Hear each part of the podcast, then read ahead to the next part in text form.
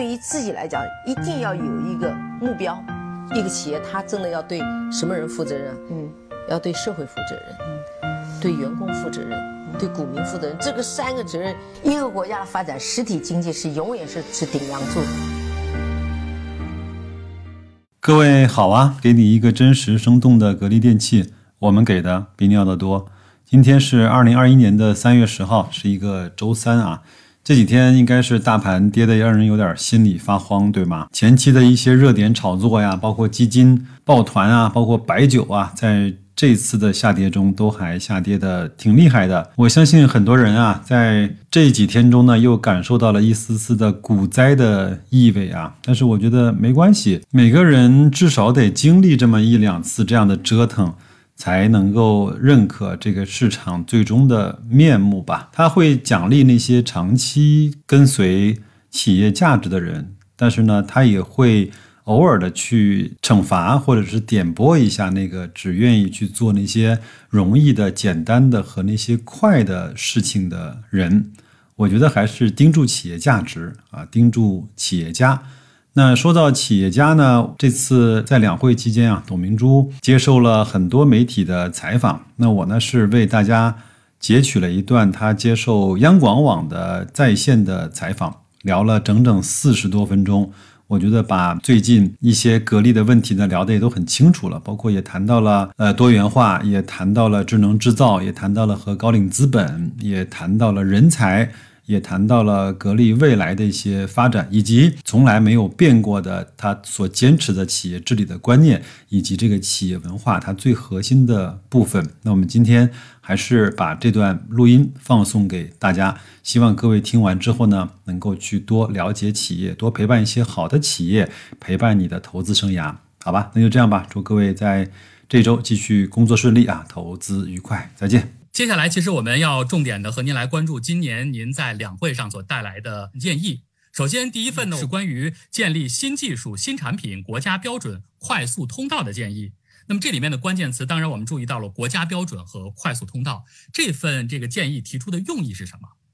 因为我们这几年来，我们格力电器在实践当中，我们看到了一些就是企业的快速发展。啊，格力电器是一个自主研发、自主培养人才的这样的一个发展战略。那我们现在有一万五千多个技术研发人员，那这些人很多，我说你有多少是从国外？啊，我可以这样说，这一万五千个研发人全部是我们自己国家的高校毕业生，在我们企业培养起来的。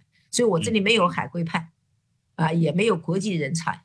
但是参加这个队伍，我们现在创造了很多国际领先的技术，或者是我们发明的一些技术根本就没有的。那这是我们最缺的就是标准，嗯，因为没有标准，你不能到市场转化成生产产品。那所以我们发现这个问题现在已经阻碍了企业的发展，所以我们希望国家能够加快速度，有一个新技术出现以后的一个绿色通道。嗯，如果这个通道建立起来之后，您觉得能够为企业和行业带来哪些变化？我就按照总书记要求，坚定的走自主创新的道路，啊，要掌控关键核心部件的这种能力。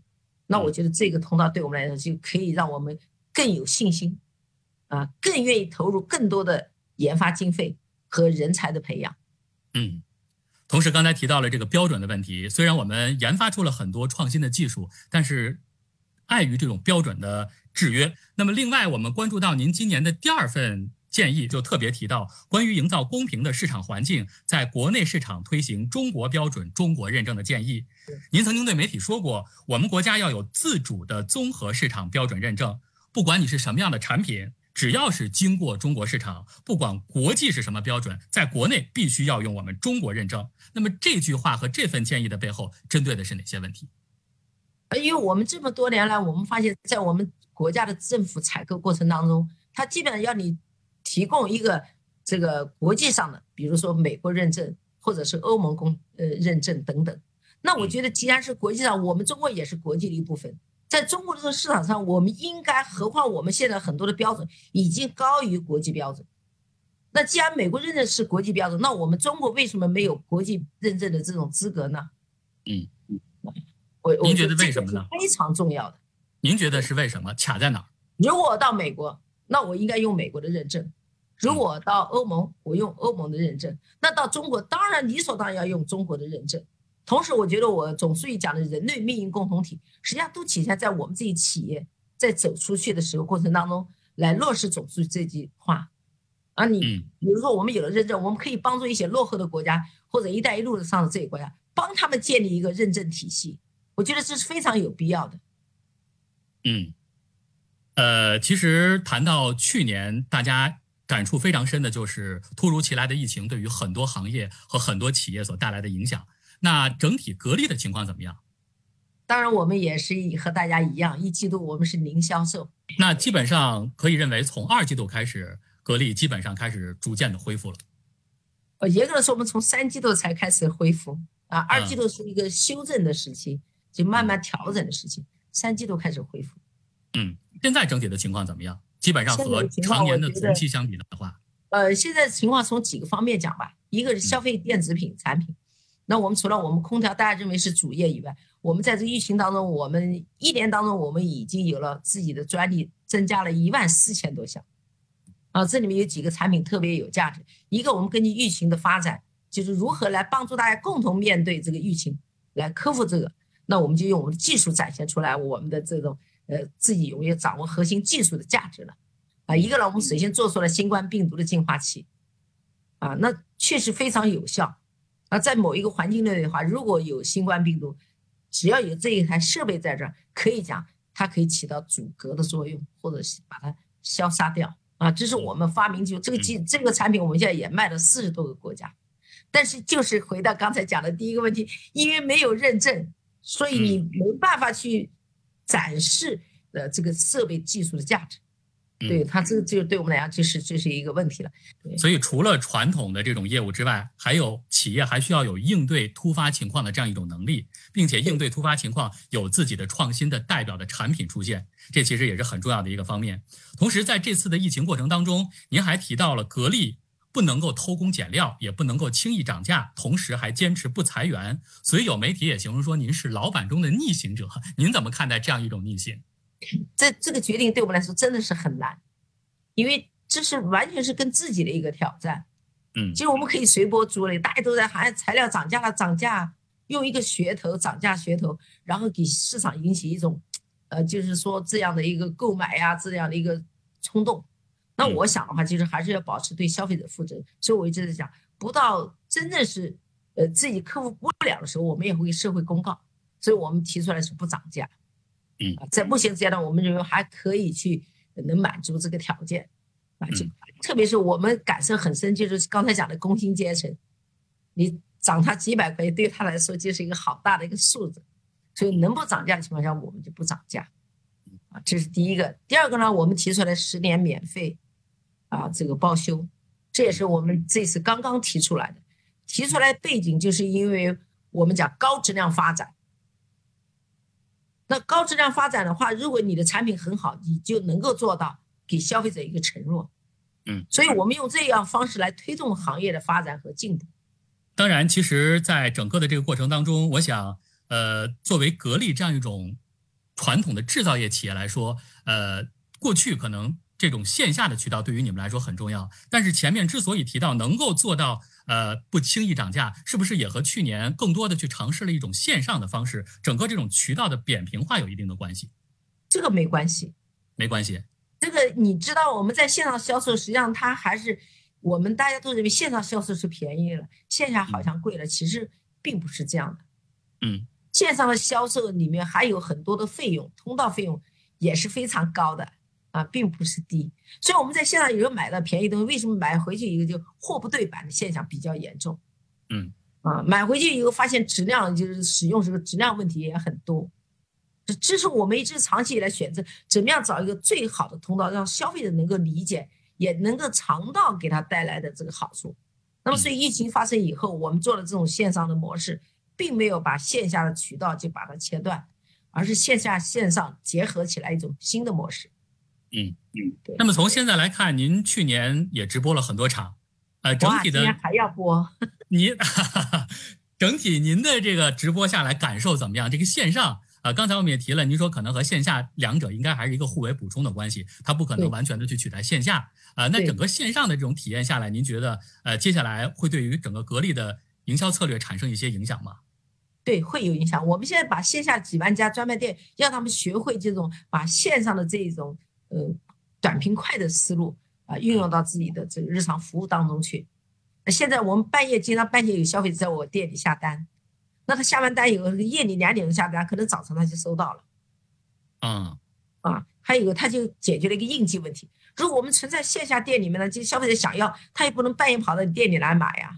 嗯啊，所以这个给消费者带来了一个很好的改变，一个便利。第二个呢，嗯给我们经销商呢也带来了一个思维的转化。过去他是坐在那守在那儿啊，你来买了我才卖给你，不来就拉倒。嗯，现在呢有了这个线上服务以后，哎，改变了他们思维，他们在自己店里也可以搞直播，啊，让消费者更快的接触到。啊，我觉得它是都是一个转变的过程。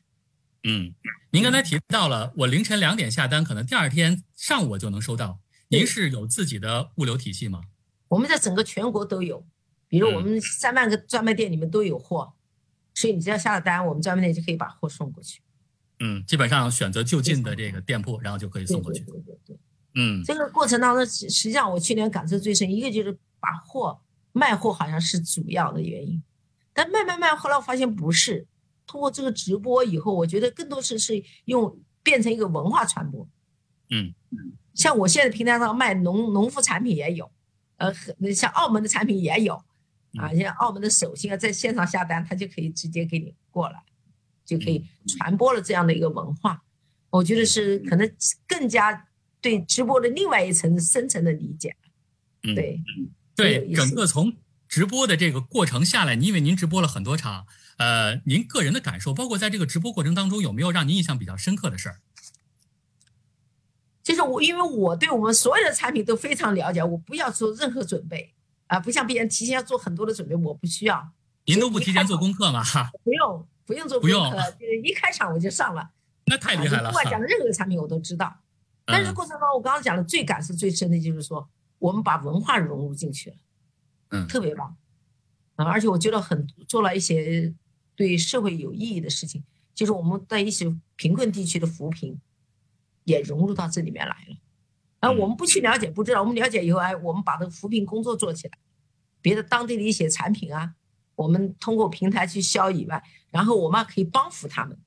嗯，对，通过什么样的方式把文化融入进来？有没有这个比如？说我们在赣州为例吧，就嗯过去没有多少人了解赣州，包括我自己也不是太了解。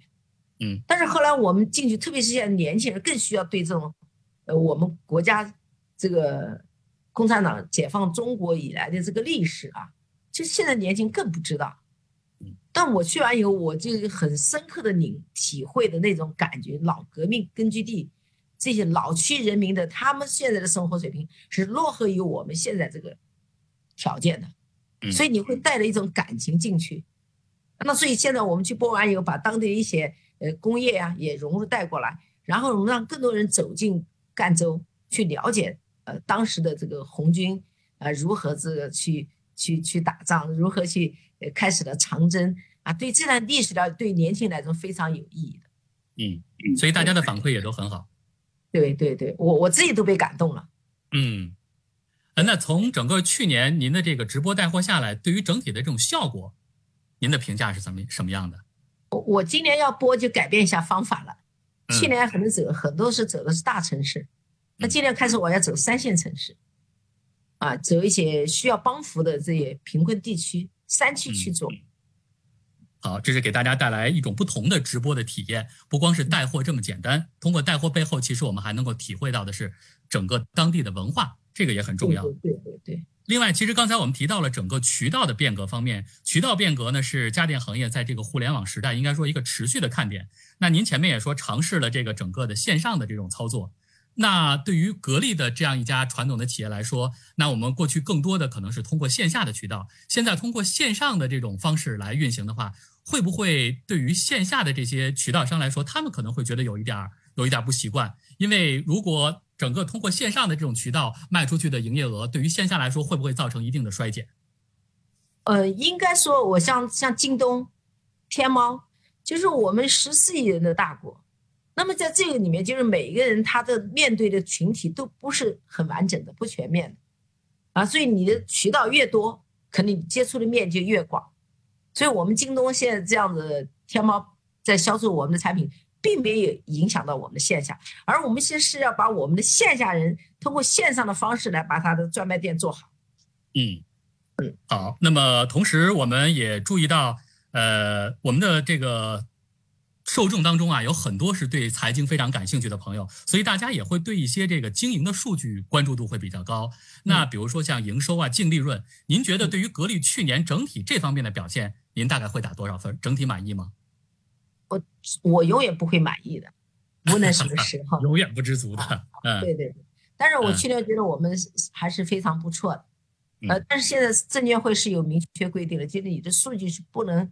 啊，这个除非你报表出来，比如我们现在看到只能是三季度，对，啊，四季度是不能说，那全年的整个是不能说，但是我们是越来越好，嗯，对，呃，您会介意投资者经常会拿格力，比如说和同行的美的和海尔的这个数据来进行比较吗？我觉得投资者他是按照市值的角度来进行评评估的，但是我想的是一个打造一个可持续百年企业的思路去做的。有时候股价并不是一个企业最好的、最真实的一个呃反应，是，所以对于企业的投资来说，我们需要衡量的不光是它的股价表现，更多的我们可能会看这个企业它的这个企业家精神、整个企业的文化，包括整个企业的经营和发展的理念。呃，所以遇到风险的时候，企业能不能活下去？我觉得这个很重要。应对风险的一样的，我们股市上募集的是五十个亿资金。我们现在给股民分红差不多已经有七百个亿，嗯，所以在今年作为“十四五”的开局之年，您对整个今年的情况会有一个什么样的展望？格力会怎么做？呃，我们做好这种充分的这种战斗准备，我们都有信心做好。但是我们不确定的因素也很多，国际的变化啊，以及外部的环境可能给我们带来现在我们都没有看到或者没有预见到的问题，都有可能会发生。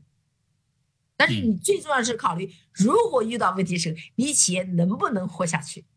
嗯，我觉得这是我们作为企业家的人一定是要考虑的。嗯，那您觉得在这方面，格力的底气在哪儿？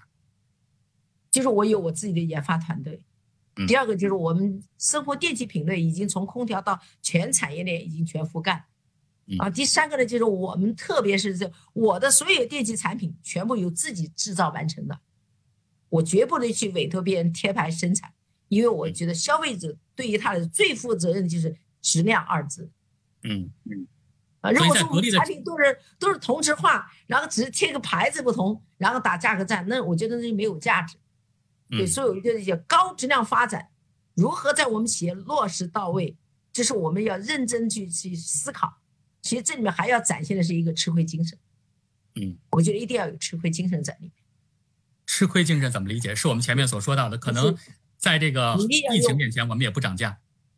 呃，不涨价是一个方面，但我觉得更重要是真材实料。嗯，啊，你不能做不符合国家最基本的标准的要求，那是不行的。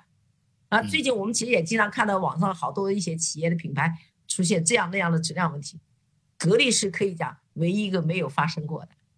嗯，对，所以就是这是我们对我们来说是一个痛苦。你要眼前的利益呢，啊，还是要长远的发展呢？还有要讲诚信呢，嗯，特别讲坚守诚信是最难。对对，嗯，所以接下来整个对于格力来说，在战略布局方面会有一些什么样更多的考虑吗？特别是结合整个现在这种新技术、新业态的发展。对我们，呃，几个方面吧，一个就是保留原来的主业，就是家电品类的生产、设计、研发。那我们已经是覆盖了啊，比如说我们空调、冰箱、洗衣机啊，生活电器、厨电啊，全产业链已经完成了。嗯，这是一块，那这是不改变的。第二个呢，就是大家看不到的，就对消费品、消费品的产品的质量的保证，就我们很多关键的零部件的技术是掌控在我们自己手上的。所以我们做饭包都做出了各种各样不同消费群体需要的。嗯，你比如三高人群的饭包啊，啊，我们叫做这个低糖饭包啊，然后我们做的那个锅巴饭包啊，就是原来我们要锅灶烧出来烧出来那种饭包，用柴烧。现在我们一个电饭煲就可以做出来一个很好很好的锅巴饭，这这这个都是消费需求。嗯，这个在技术的突破上困难吗？还是说其实对于整个哎，你看这锅巴饭，真你看现在没有第二家能做出这个锅巴饭出来。嗯，你知道我们研究这个锅巴饭，我们一个团队在专门做那个煲仔饭那个待了几个月。研究它的温度的升升的时间点，要在什么时间、什么温度啊？那很有讲究的。所以你要把一个电产品用一键按完以后，它这个温度按照这个来实现，你想还是有很多难度的。是，而且现在有很多可以提前预约，比如说我头一天晚上放好材料，第二天早晨他直接加小问题了。对，这个很很简单了，这对于您来说哈啊，对对对，就是各种它的特殊功能的需求。这个技术是一个难点，除了这个这这个家电板块以外，我们其实上我们已经深耕到另外一个领域里面去了。嗯啊，就是我们的工业装备。哦，啊，起源于工业装备，是因为我们发现工业装备是我们国家的短板，也是总书记今天一再再强调的，一定要掌握关键的核心技术，要掌控在自己手上。是。那所以我们做数控机床可以达到精度，已经是。可以跟国际去比美了，就是一根头发丝的二十五分之一的误差，嗯，就我们肉眼看那个头发丝就这么细了，那这个头发丝要破成二十五份，那就是我们现在装备的误差。嗯，除了数控机床之外，我们在工业装备领域还会涉及其他的方面吗？机器人啊，嗯，呃，工业。这个最需要的模具啊，模具它的要求精度非常高。我们开发一个模具可能要一千多个零件，那么这些零件呢，它的精度，刚才我讲的要一个头发丝的呃百分之一的误差，那它这个误差才能让每一个零部件配合起来才是最完整的，那么打出来的东西才是最漂亮的。嗯，对，这些东西都是消费者看不到的，他不知道。嗯，而我们要把它做成精美的，就要完成后面这么多的保障。是。啊，这些东西都由我们自己来掌控了，所以我们现在产品可以自豪的说非常漂亮。嗯，这是两个方面，一个是主业方面，刚才我们提到的，另外就是刚才提到的工业装备，基本上我们接下来会在这些方面发力。对对对对对。然后第三个就是刚才讲的工业板块里面的一些关键的技术，比如电机呀，啊压缩机呀，啊像一些配套的一些电工器件呢，那都是很高档的。嗯。啊，所以这些东西我们都。都要去把它实现自治。是，那他们和主业之间是一种协同发展的关系，还是他们是一个新辟的领域？它既是一个协同的关系，因为它保障了电器产品的这个质量嘛。嗯，如果我全部是买来的，没有技术的，那是按别人做成什么样就是什么样，你的产品很难说是最好。对。第二个呢，它是很大的产业，比如电容，只要有电器产品，基本上跟电容都相关。嗯。那电容的质量好和坏，就决定了你的产品使用的寿命。对啊，所以你不要看一个小小的电容，其实也内涵里面涵盖了很多的我们看不见的一些技术亮点。嗯，比如它的工艺控制啦啊等等。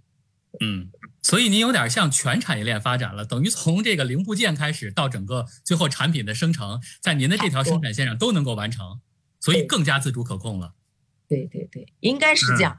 因为这些零部件，刚才我讲了，比如压缩机、噪音，我们格力人家讲格力空调没声音，跟压缩机这些东西都是有关系。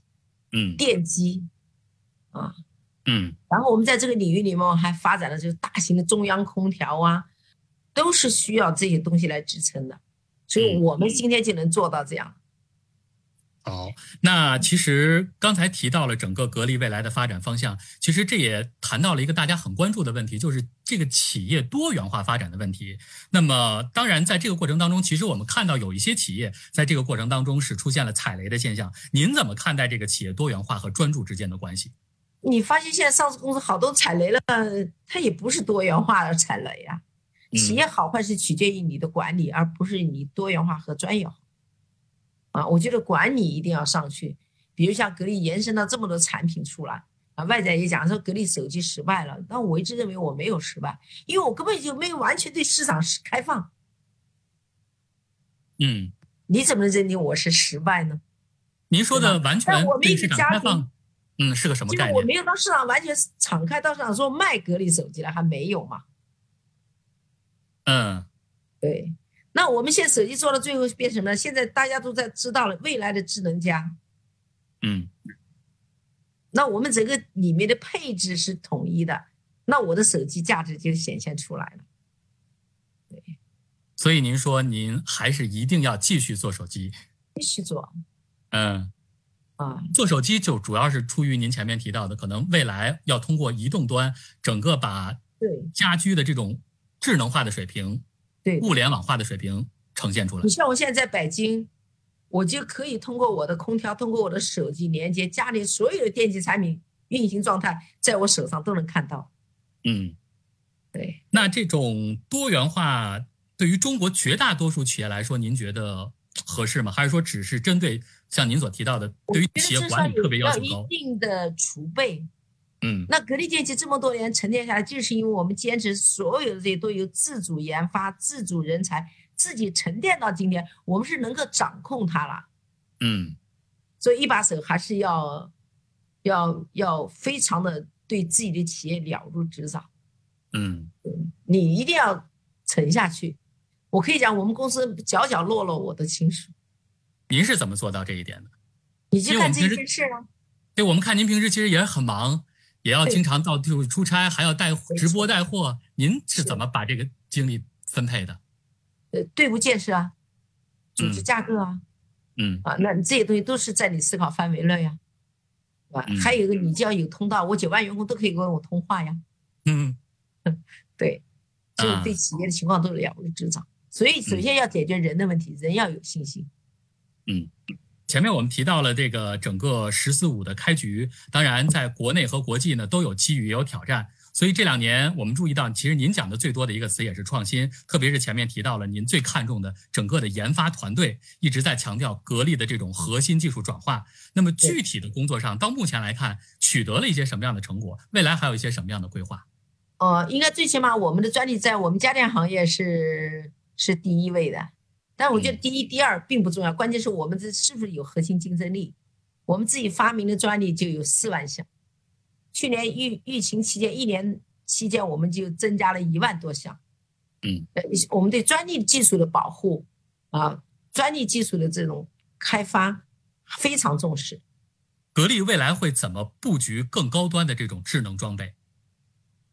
呃，我们一个呢是要满足市场的需要，比如说我我为什么做装备，是因为我有感触，因为当时我们要做一些高端产品的时候，突然发现 好的装备中国没有，你必须到国外去买德国的呀，或者是日本、美国的呀。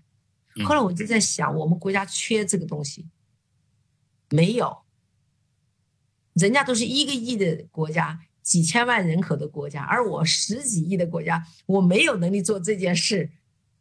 我觉得为了这口气，我觉得也要去做嗯啊。所以后来我们就开始进入了智能装备，啊，从一三年开始到现在已经差不多八年的时间了，我们也小小有成就了啊。基本上现在有一百多个各种不同的数控机床，啊，来满足不同领域的需要。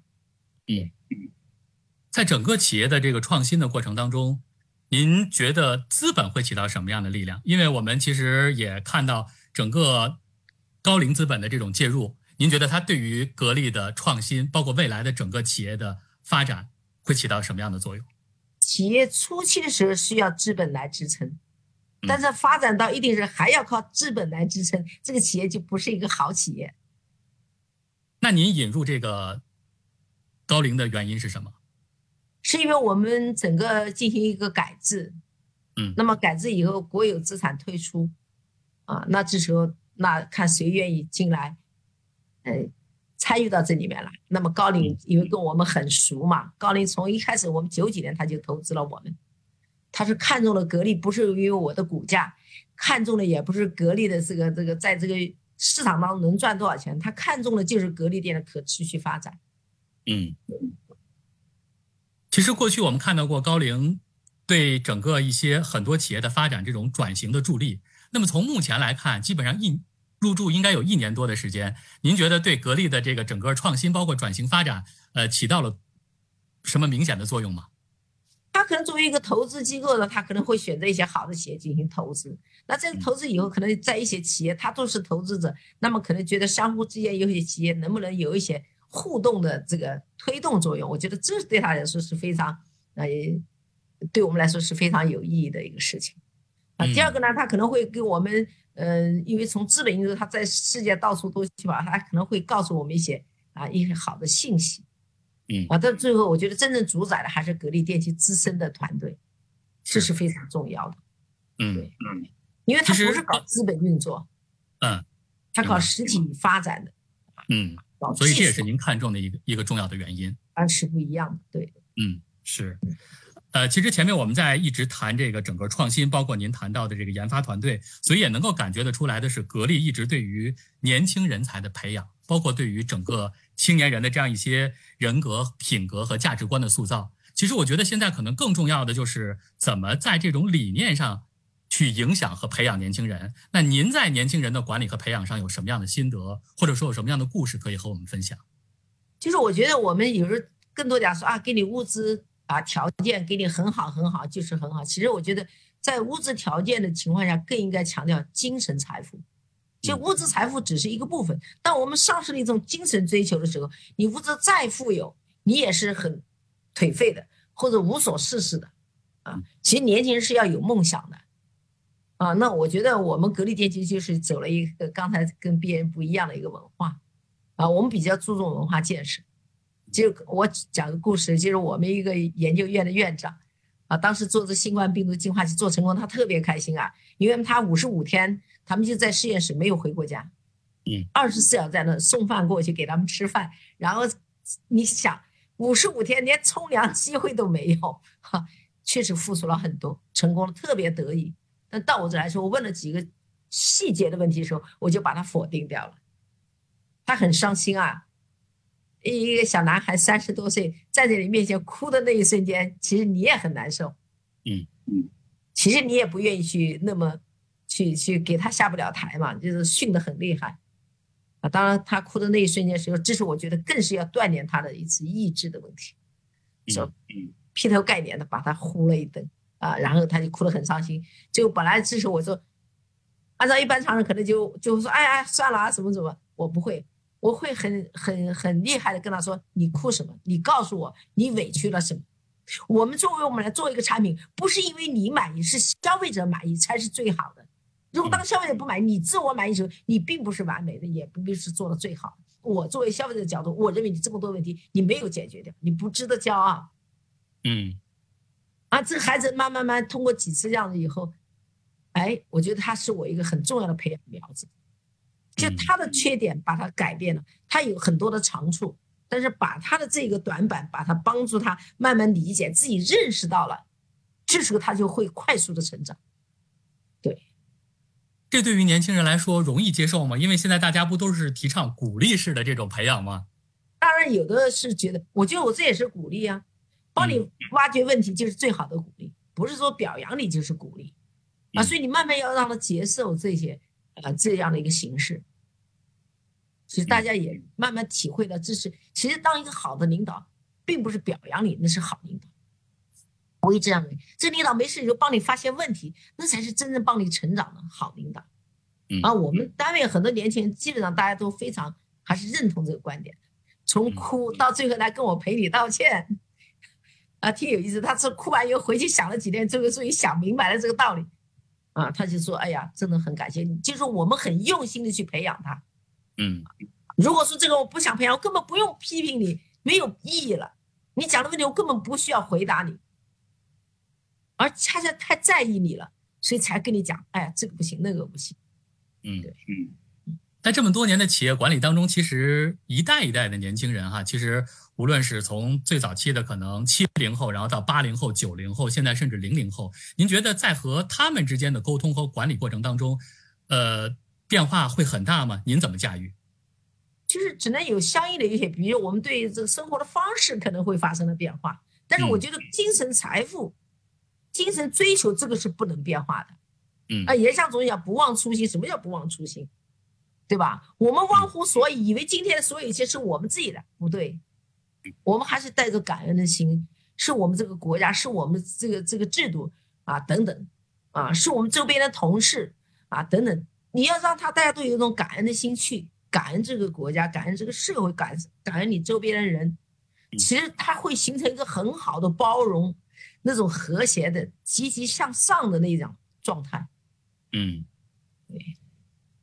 其实从您个人的经历来看，如果要让您对现在的正在创业或者是正处在这种打拼阶段的年轻人提一些您的过来人的建议的话，您会对他们说什么？从我们年轻人的这个格力年轻人来看的话，我觉得他们已经开始非常认同这个观点，就是说我们所谓讲创业，就不是说我去当个老板就叫创业，嗯，也不是我马上今年一开张我就能挣到钱，我就创业成功，啊，我觉得它是一个磨练自己的一个过程，嗯，啊，他也是一个成长的，一个大学生刚刚毕业走向社会，他要经历过很多的磨砺，我们要能够克服困难。我们的坚守自己的原则，就是要坚守自己的信念。其实我们很多学生在学校很有很多的梦想，走上社会三下两下就打没了，啊，那我觉得要有坚持的那样的一个梦想的精神。嗯嗯。其实我经常拿我例子跟我们的员工在一起聊天讲，我说你们想想看，当时我到格力电器时，我的梦想就是一辈子做销售员。嗯嗯。我当时没有进来梦想说，我未来当总经理，我未来要当个什么样，拥有一个什么权利，我没有过。我只想我把我的销售做成极致，我在我公司里我是冠军，这就是我的梦想。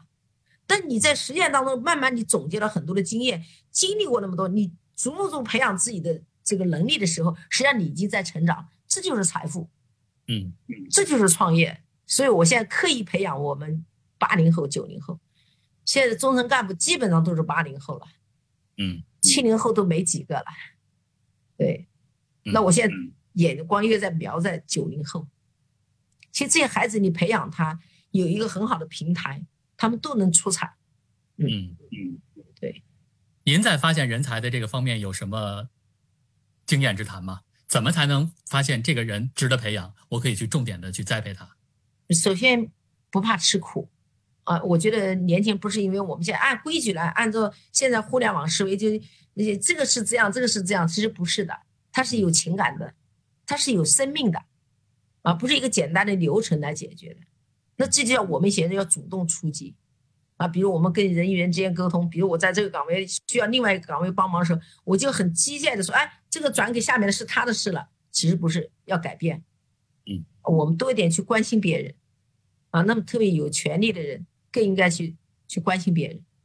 嗯，这这是一个企业文化的建设。对，啊，不完全用制度或者用。一个规章来说解决得了的问题，那所以一个年轻人在这个成这样的一个队伍里面，他能脱颖而出，他一定要具备跟一般常人不一样的特点。其实我自己体验就是一定要能够吃亏，啊，第二个要不怕吃苦，啊，第三个多一点奉献，啊，看见这些话大家都觉得爷你董明珠讲的是天方夜谭，我们根本都不信。但是你如果按照我的话，你去体验的话，突然会感觉到很快乐，嗯。